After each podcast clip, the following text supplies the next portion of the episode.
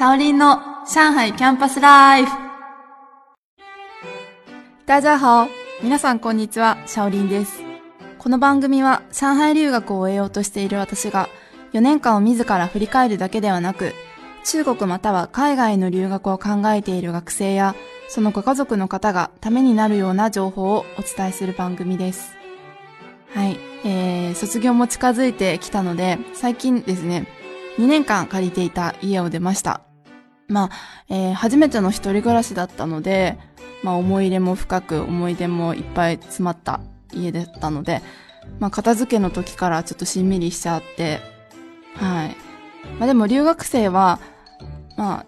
親から離れて、遠く離れて自分で何もかもしなくちゃいけないので、卒業する頃になるとみんな結構自立してしっかり者になっています。まあ、海外での一人暮らしを通して得るものは本当にたくさんあるので、こんな体験できるのも入学の楽しみの一つなんじゃないかなっていうふうに思います。ということで今回は、まあ、ほとんどの留学生が経験するであろう海外での一人暮らしをテーマに皆さんにご紹介したいと思います。まずはですね、学校の寮について。まあ、一人暮らしをする前には、やっぱり来たばっかりだと学校の寮に入る子が多いです。はい。まあ、新入生のほとんどが、まずは学校の寮に住みます。えー、入寮手続きの際には、学生証、あとパスポート、まあ、半年とか1年とか、まあ、量によって違うんですけど、まあ、寮費と、あと、敷金が必要です。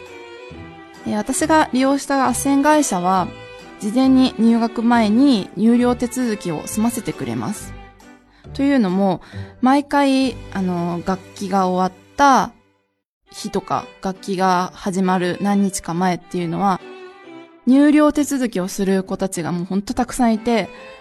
まあ、朝の5時とかから並んで、もうほんと90人、100人ぐらい並んでしまうこととかもあるので、本当にそういった時に行くのは本当面倒なので、なので事前に済ませておくのがいいと思います。で、私が入寮した寮は一般の人も泊まれるホテルだったので、一般の人もよく見かけました。なので、まあ私が入った寮はセキュリティに関してはあんまり良くなかったと思います。で、部屋は二人部屋と一人部屋の2種類あります。まあ一日の値段が倍ぐらい違うので、まあちょっとお金に関してちょっと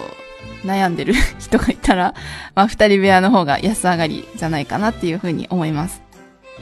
あと、二人部屋の場合だと、あの、他の国の留学生とかとルームシェアをすることもできるので、国際交流がしたいっていう人であれば、二人部屋を選んだ方がいいと思います。なんですが、あの、ルームメイトは両側が適当に決めてしまうので、まあ、外人さんかもしれないし、日本人かもしれないしっていうのはちょっとはっきり保証はできません。で、私の寮は各階に共同のキッチンと洗濯機の、まあ、スペースがありました。でも、洗濯機1個しかないので、本当に、もう、あの、変な時間に洗濯回しに行くっていう感じで、あと外人さんが使った後だと、外人さんが好きな、ちょっと臭い、日本人からしたらちょっと臭い洗剤とかを使ってるので、ちょっとそれが嫌だっていう子は、あの、自分の部屋で手洗いで選択するっていう子なんかもいました。まあ私も最初はそうでした。で、私の寮は門限はありません。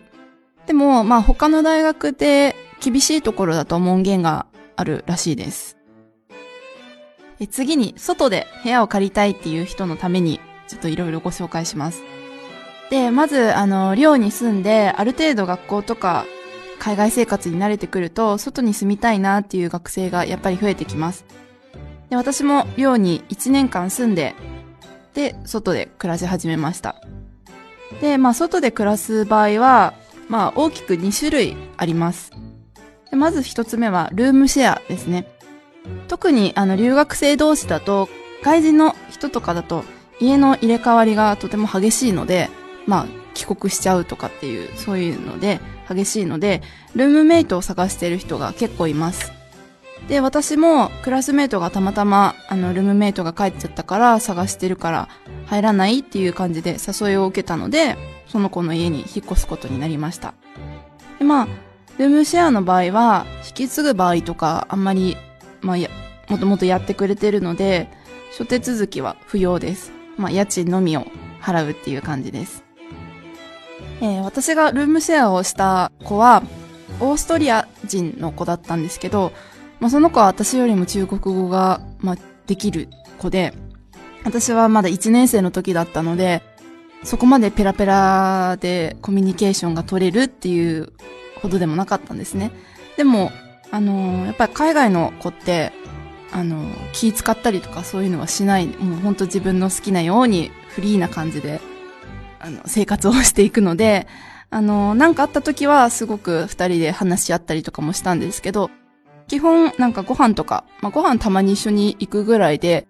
まあその子もいろいろ忙しくて、私も忙しかったんで、あの、夜家で会えば、ああ、お帰り、ただいまっていうような感じの本当にラフな感じで楽しかったです。とまあ、あのー、まあ、海外の人なので、誕生日とか、あとクリスマスとか、ハロウィーンとか、そういうなんか行事の時は、まあ、仮装なんかしたりして一緒に出かけたりとかっていうのはすごく楽しかったですね。うん。やっぱりあの、日本にいたら外人の人とルームシェアするっていうことはなかなかないと思うので、あの留学生活であの違う国の人と、まあ、中国語を使って会話するっていうのもいいし、と英語を伸ばしたいっていう人であれば、まあ中国語、英語両方使って話したりっていうのもすごくいい経験になると思います。私もすごく楽しかったです。で、まあそういう、あの、一緒に住んだっていう仲になれば、あの、卒業しても離れ離れになってしまっても、じゃあ今度遊びに行くねとかっていうような関係にもなるので、あの、いろんな国の友達ができるっていうのもすごくルームシェアのいいところだなっていうふうに思います。で、あとは、まあ、一人暮らしですね。で、一人暮らしをする場合、まず最初に物件を探すんですが、まあ、これは、あの、先輩とか友達とか、あの、一人暮らしをするためにもう経験している友達なんかに学校付近のいい不動産屋さんとかを聞いておくのがおすすめです。まあ留学生ばっかりなので不動産屋さんもちょっと中国語ができなくても理解してくれるっていう人もいますし、英語が話せるっていう不動産屋さんもいます。で、中国の不動産屋さんはちょっと日本と違うと思うんですけど、部屋を探してますっていう風に言ったら、もう即空いてる物件に連れて行ってくれます。まあ、あの、バイクで後ろ乗んなっていう風な感じで、即行きます。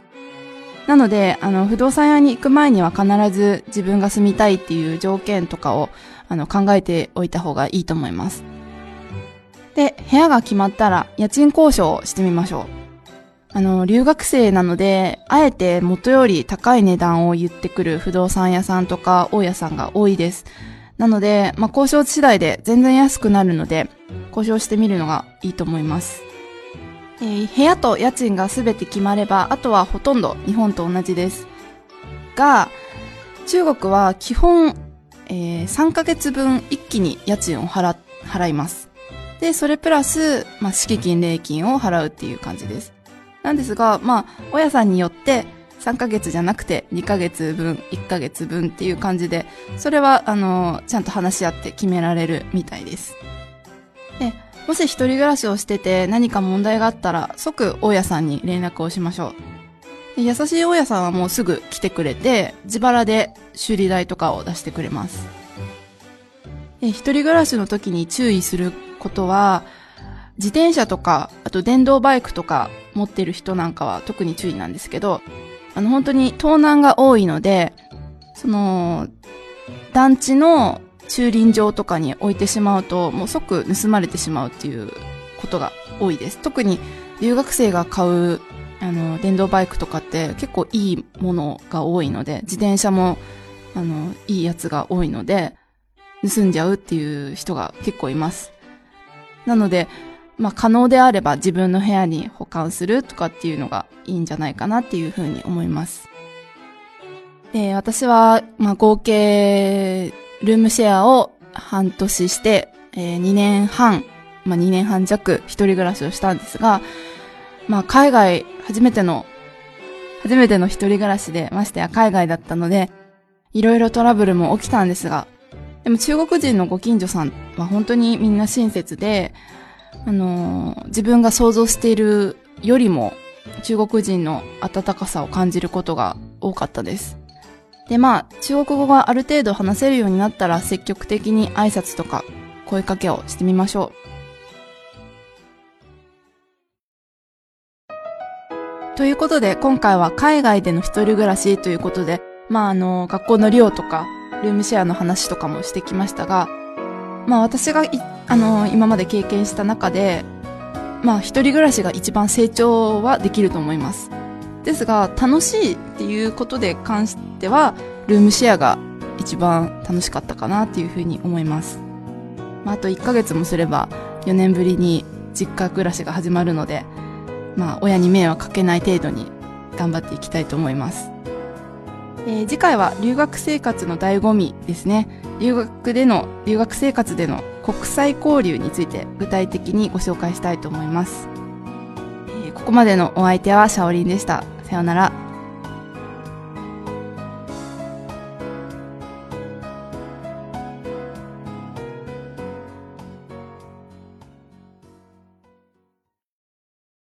リヴァイア。それは海外から日本語のポッドキャストを聞けるアプリ。リバイアそれは海外に住むあなたに現地の情報を届けるアプリリバイアそれはみんなで番組を投稿発信するアプリ。私たちと一緒に新時代のエンターテインメントを作りましょう。今すぐ LIVAIA で検索。リバイア。